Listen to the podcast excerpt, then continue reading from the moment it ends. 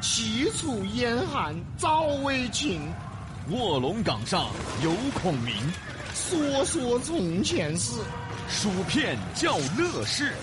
呃，这位同学，嗯，你被开除了。哎呀，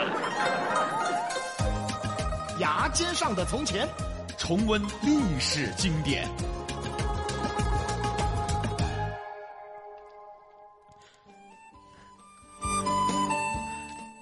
欢迎来到《比洋秀老成都》系列，成都的楼。来讲述老成都时期的地标。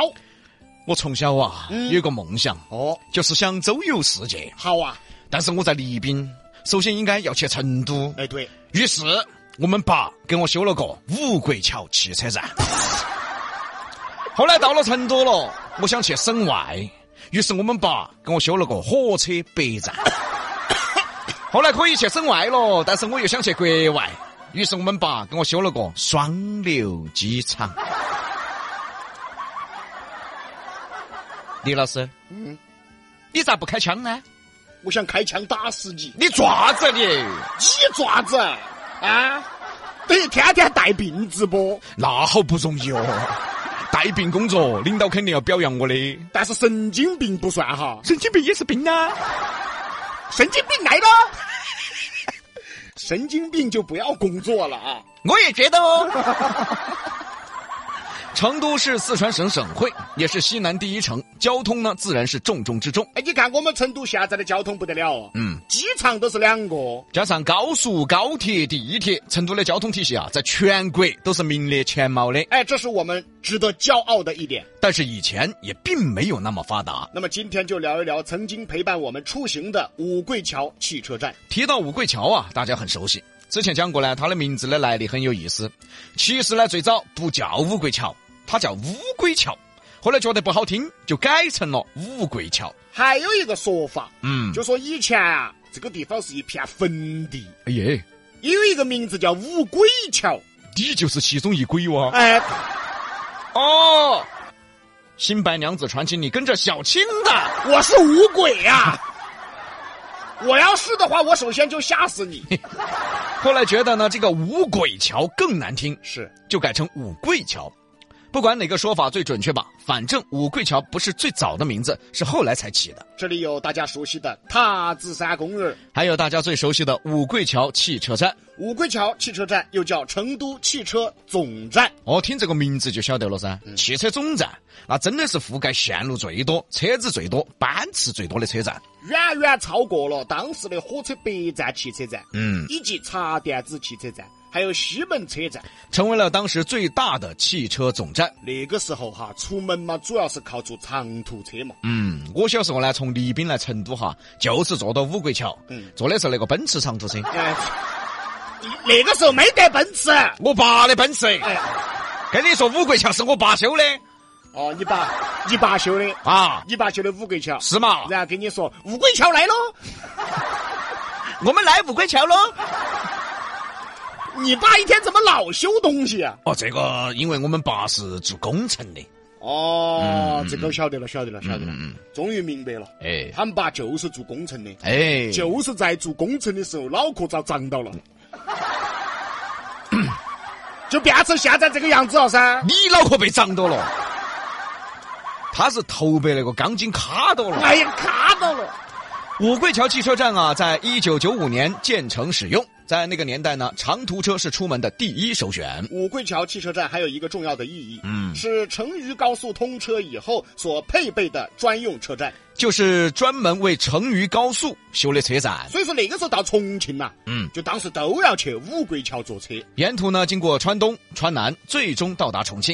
当时成渝高速通车，开玩笑，好火爆哦！哎，确实嘎，真的是给交通带来了巨大的便利啊！修个高速在那个时候不容易哦。太不容易了，我跟你说，李老师，嗯，我们爸当时修的时候，半年都没回过家。怎么又是你爸呀？你都说了嘛，五桂桥汽车站是成渝高速的配套设施，对吧？五桂桥车站都是我爸修的，你说成渝高速有没得我爸嘛？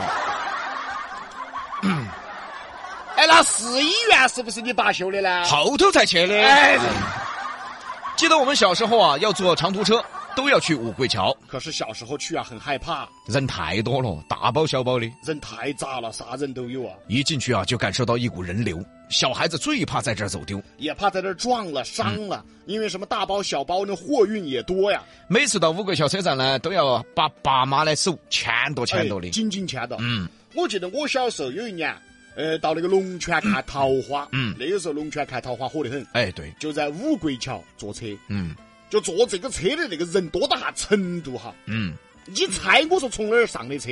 上车嘛，肯定走门儿噻。我走昌直上的，那对了噻，嗯，你从小就不走正道，哎，你不走正道，那你怎么从床上啊？哎呦，挤得来哟，因为那个龙泉它属于短途，嗯，它就类似于公交，哦哦只是说中途不下车，哦哦它不像大巴车，那必须限定好多人，哦，它这个不限定，嗯，当时去龙泉看桃花，嚯哟嚯，那个挤得来呀，当时我爸把我举起来从窗子那儿射进去的，射进去的，哎然后你爸就走了。哎，怎么不要我了是不是？废话，你爸总不能也翻窗户吧？他在门口挤呀、哦哦哦，就这么说吧，到底有多挤？嗯到底有多少人坐这趟车？嗯，司机都没上来到，那哪个开的车呢？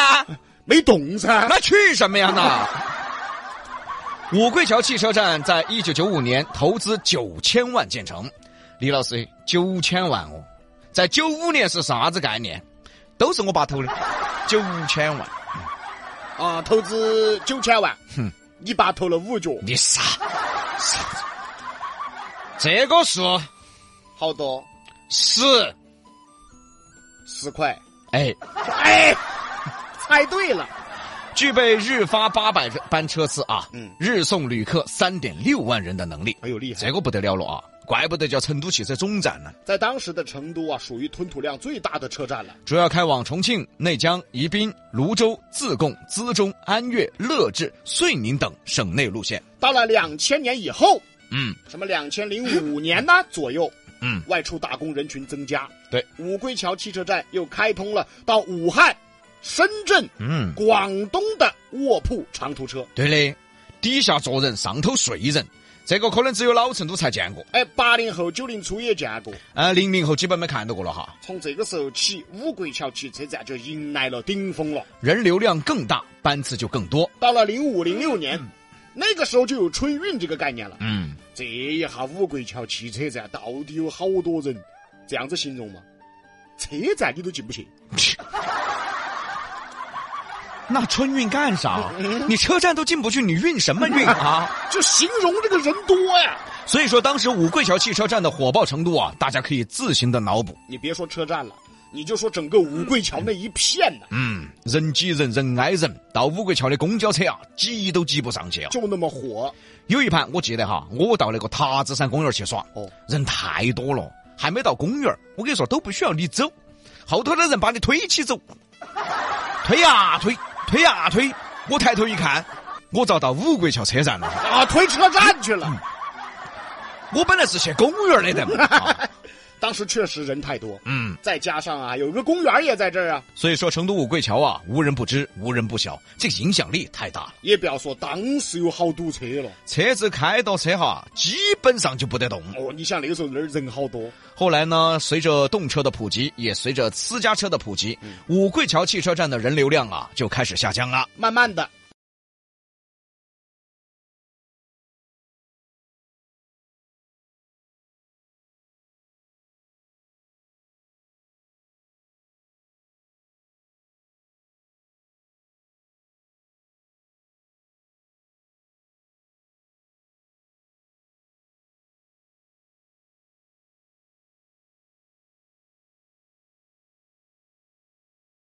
为了保证五桂桥的吞吐量，把茶店子车站、火车北站汽车站的一些班次就改到了五桂桥。可是呢，毕竟私家车不断的增多，嗯，动车也开始普及，五桂桥汽车站啊，慢慢的就失去了昔日的风采了。直到今天，虽然说还有那么一些线路和班次，嗯，但是规模已经不像以前了，哎，人流量也不像以前了。嗯，哎，那现在那边咋还那么堵呢？现在哪儿不堵？ 哎，现在随便哪儿都堵哎，对对对，啊。甚至在出行淡季的时候，现在的五桂桥汽车站，都有点冷清了。对，基本没什么人。当时跑长途的那些啥子司机啊、师傅些啊，甚至还有当时的包车老板儿啊，嗯当时是挣到钱了的。但现在哦，挣不到喽。当然，他们那个年纪到现在也该退休了。